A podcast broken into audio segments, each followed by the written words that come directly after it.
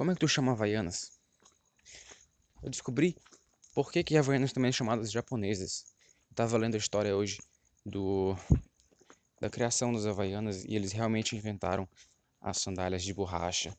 E foi baseada numa sandália japonesa chamada Zori, que é feita de palha de arroz e tem aquelas tirinhas, só que o design é mais quadradinho assim, mas parece bem confortável. Por isso que muita gente chama de japonesa.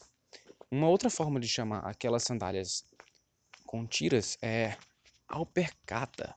Um nome bem estranho. E tem muitas variações, principalmente pelo Nordeste, segundo a pesquisa que eu fiz, tipo apracata, obracata, blá blá blá. Alpercata. Várias formas de falar essa palavra que os antigos falavam. É, então a gente chama de havaiana, a gente chama de chinelo, a gente chama de sandália. Eu chamo de sandália, não sei porquê.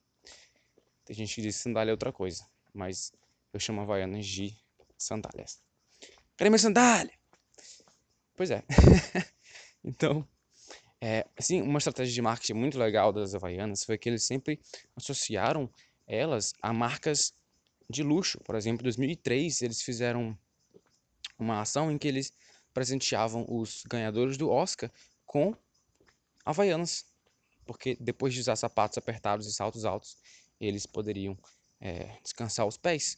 E coisa incrível, cara pegar um produto e associar a uma das marcas mais bem sucedidas e mais é, visadas do mundo, que é o Oscar.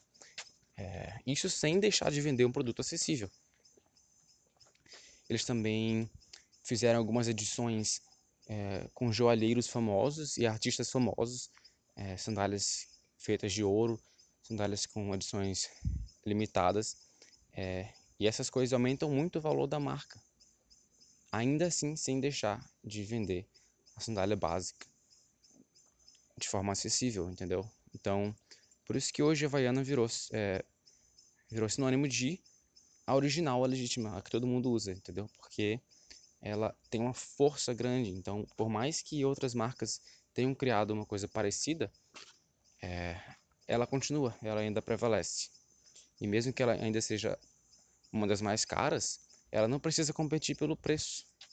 Apesar dela perder algumas vezes pelo preço, a pessoa sabe que ela está pagando um pouco a mais, quer dizer que ela está recebendo a mais também. Então isso aí, um pouco de reflexão sobre Havaianas e como e por que, que as pessoas chamam elas de japonesas também. Espero que tenham gostado. Se tu gostou, compartilha esse podcast.